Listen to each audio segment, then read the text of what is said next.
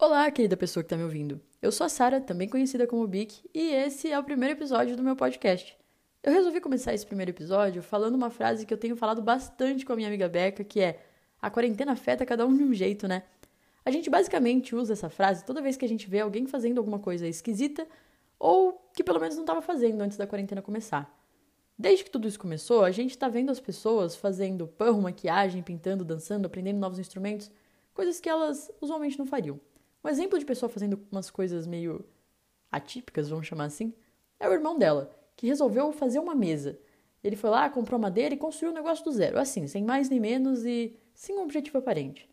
Qual era a experiência dele fazendo isso? Nenhuma. E é exatamente isso que está acontecendo comigo agora que eu estou gravando o podcast. Eu não tenho experiência nenhuma nisso, eu sou, senão, uma mera ouvinte desse negócio. E agora eu resolvi fazer isso para extravasar algumas coisas que podem estar tá dentro de mim, porque ninguém mais está aguentando tudo isso. E para mim, a criação desse espaço também é uma ótima exemplificação de a quarentena afeta cada um de um jeito, né? Quando eu falei que eu ia gravar um podcast para algumas pessoas, a primeira pergunta que me fizeram foi: "Que legal, e sobre o que você vai falar?" E eu sinto informar para vocês que eu não faço ideia do que eu vou falar aqui e eu nem quero me comprometer com isso, que eu sou péssima com esse tipo de compromisso. Mas eu acho importante me comprometer aqui com vocês e salientar o meu bom senso em não falar de nada que eu não me considere boa o suficiente para falar. E se eu precisar ou se eu quiser falar sobre outra coisa, eu vou procurar fontes boas e pessoas que possam me ajudar com esse assunto, ou até participar eventualmente. A sagitariana que pensa longe. Eu já tô pensando que talvez isso possa crescer. Mas também pode ser que nem saia desse episódio, porque eu também não posso me comprometer em fazer mais do que um episódio. Porque eu não sou essa pessoa definitivamente. Mas eu gostaria de aproveitar também para dizer que no final de todo episódio eu vou sempre procurar sugerir alguma coisa para vocês ouvirem ou lerem de pessoas falando sobre coisas que eu acredito que são importantes e que elas têm realmente bagagem para falar dessas coisas. Não vou fazer que nem certos influenciadores que falam das coisas que gostam como se tivessem propriedade para falar disso ou como se soubessem do que estão falando sem a menor responsabilidade. Eu sou muitas coisas. Irresponsável eu não sou.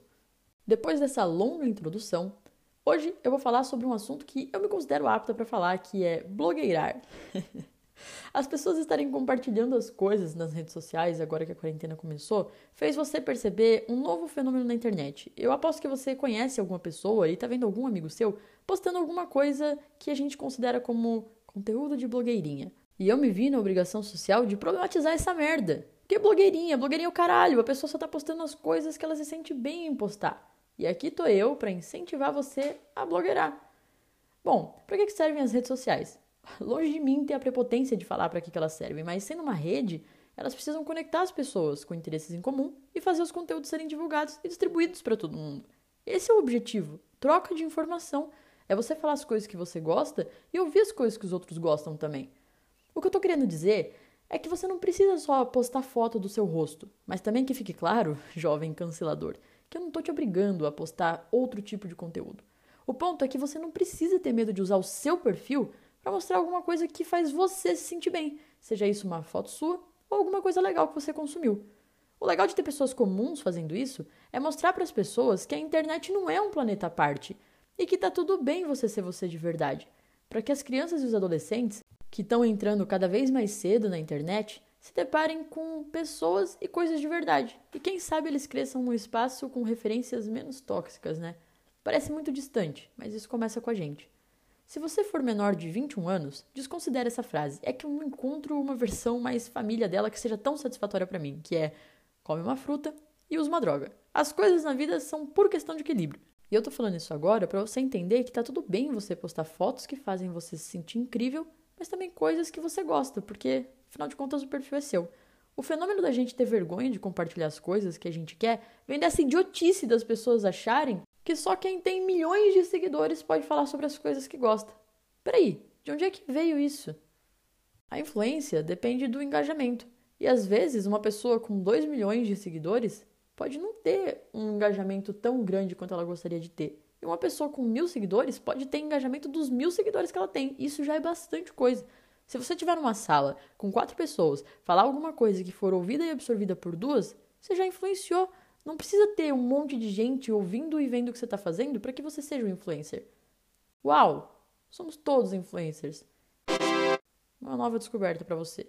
Eu vou te dar dois segundos para refletir sobre isso, porque essa vai ser a parte do meu podcast em que eu faço silêncio por dois segundos e você reflete rapidamente sobre uma questão da vida. Pronto, acabou. Eu não veria o menor sentido em vir aqui falar dessas coisas se eu não percebesse como isso mudou as minhas redes sociais e fez as pessoas abraçarem as causas que eu considero importantes.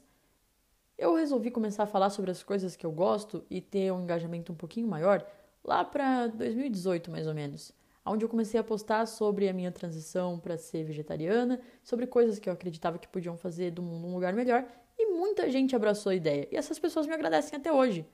Eu tenho pelo menos umas 15 pessoas que eu fiz virarem vegetarianas e mais pessoas que eu fiz cogitarem essa ideia só de falar das coisas que eu gosto. Para você, isso de verdade pode não significar nada, mas é muita coisa, cara. É uma puta oportunidade de você fazer as pessoas enxergarem as coisas de uma nova perspectiva, que pode ser boa para elas. Não raro as pessoas vêm me agradecer por coisas que eu compartilho, falando que fez elas bem, que elas se identificaram, que elas ficaram mais felizes e que mudou a vida delas de verdade. Pode parecer idiota, pode parecer prepotente, mas realmente as coisas funcionam assim. Se vocês saíssem um pouquinho dessa bolha de vergonha e medo, que eu entendo, na verdade, vocês iam ver como as coisas são mais receptivas do que parece que elas são. E eu acho que muito desse medo e dessa vergonha está na nossa cabeça e do nosso próprio julgamento com quem faz essas coisas. Quando você se livra disso, as coisas ficam um pouco mais leves. Eu sei que tudo isso gera na gente também um medo de ser cancelado. Se é que também vocês acham que é possível ser cancelado quando você tem muito menos seguidores do que uma pessoa que eventualmente é cancelada por aí. Eu ouvi o meu podcast que eu fiz antes desse para eu escrever um roteiro e eu mesma me cancelei um monte de vezes. Mas a verdade é que se você se esforçar um pouco, dá para cancelar qualquer coisa no mundo. A real é que, de combo, junto com esse medo, a gente tem medo de perder seguidores. E isso é uma puta ambiguidade do caralho, porque você acha que você não é ninguém, mas você tem medo de ser menos. Peraí, então você sabe o seu papel na internet. Eu vou dar mais dois segundos para você refletir sobre esse assunto. Pronto. Aproveitando tudo isso que eu falei, a gente também precisa falar sobre como o blog é uma benção, porque a pessoa não precisa mais estar preocupada em ouvir uma coisa que ela não quer, que é o que você postou, e você não precisa mais estar preocupado com ter medo de estar incomodando alguém. É isso, a gente tem que entender que existe esse espaço. A mesma probabilidade que você tem de incomodar alguém, a pessoa também tem de não ser incomodada. Tudo bem a gente ter esse medo de, nossa, será que as pessoas vão achar que eu tô sendo muito chato? Mas, porra, já existe uma ferramenta para isso. Ela já pode te bloquear, ela já pode silenciar você, ela já pode parar de seguir você. A partir disso, se você estiver incomodando ela, o problema é dela, não é seu. Ela já sabe as ferramentas que ela tem para parar de ser incomodada. Até porque audiência não é uma coisa que a gente perde. A audiência é aquela pessoa que está lá, mas está lá prestando atenção, está lá ativamente. Se uma pessoa está lá só fazendo volume, só fazendo peso, ela não está sendo audiência. Isso não vai te ajudar em nada. E pensando nisso, é realmente muito melhor que você tome alguns blocos do que ficar com um monte de gente assistindo você ou só pulando as coisas que você fala. Faz muito mais sentido, na verdade. Era pra gente ficar aliviado com a possibilidade de tomar um bloco, não angustiado. Mas tudo isso porque a gente devia fazer o que a gente gosta e quem gosta do que a gente gosta devia acompanhar a gente. Mas a gente faz o contrário. A gente tenta ver quem está em volta e fazer alguma coisa que vai agradar essas pessoas. Não devia ser assim. E é aí que as blogueiras estão mil passos à frente da gente. Elas falam de coisas que elas gostam e as pessoas que gostam das coisas que elas gostam acompanham elas. Por que a gente é idiota de fazer o contrário? Inclusive, se você é a pessoa que fica fazendo piadinha e zoando quem posta ou tem vontade de postar, eu quero que você vá tomar no olho do seu e aí, galera, voltei mais calma.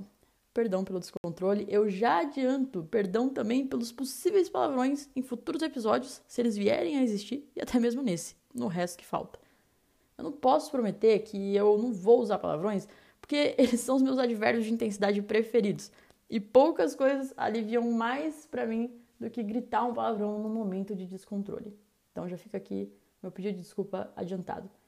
Eu gostaria também de aproveitar esse espaço de privilégio para falar diretamente com você, meu amigo que está me ouvindo. E provavelmente só os meus amigos estão me ouvindo. Os amigos de verdade, nesse caso.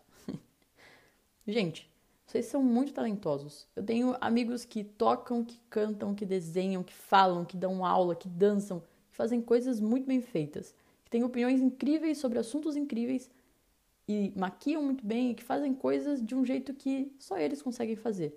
E muitos têm até muita didática dentro de si para passar essas coisas. Eles simplesmente não fazem isso. Eu sei que, majoritariamente, porque eles têm vergonha ou porque eles têm medo de tudo isso que foi citado até agora. Eu espero que, se vocês chegaram até aqui, que vocês consigam encontrar uma pontinha de coragem, porque olha só o que eu tô fazendo, sabe? Encontra essa faísquinha dentro de você. Posta as coisas que você tem vontade, mostra as coisas que você sabe fazer. Vocês sabem fazer coisas incríveis que eu sei que também podem mudar o mundo.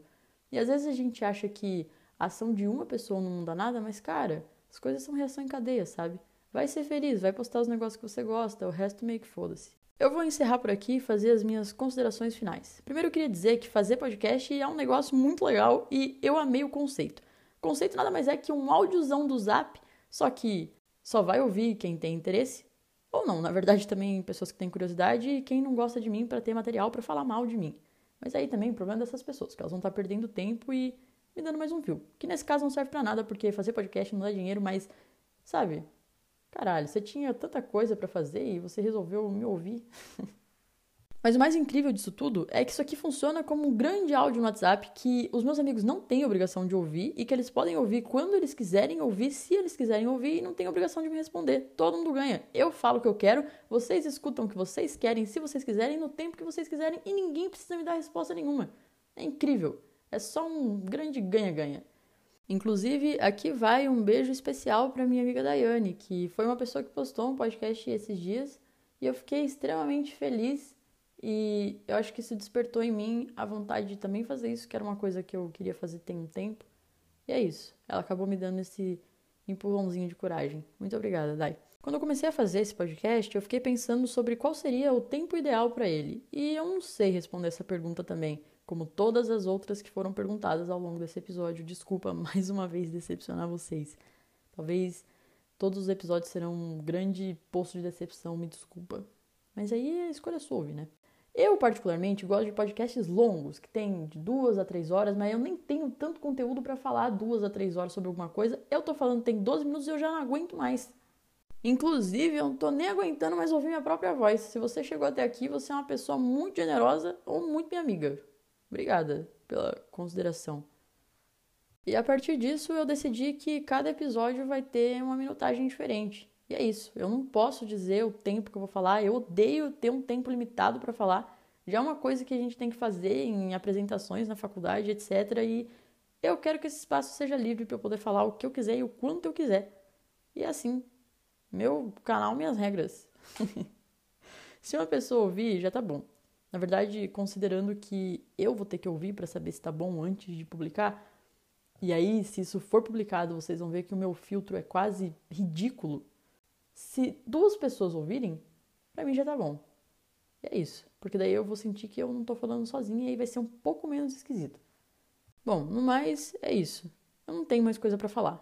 Não nesse episódio, porque eu sempre tenho muita coisa para falar sobre coisas nada a ver que ninguém quer saber. Na verdade, se você voltar aqui é porque talvez você queira, né? Obrigada pela paciência, um beijo na bunda de vocês e até o próximo episódio. Se ele for acontecer, no caso. Blogueirem-se. Conjuguei certo? Será essa merda?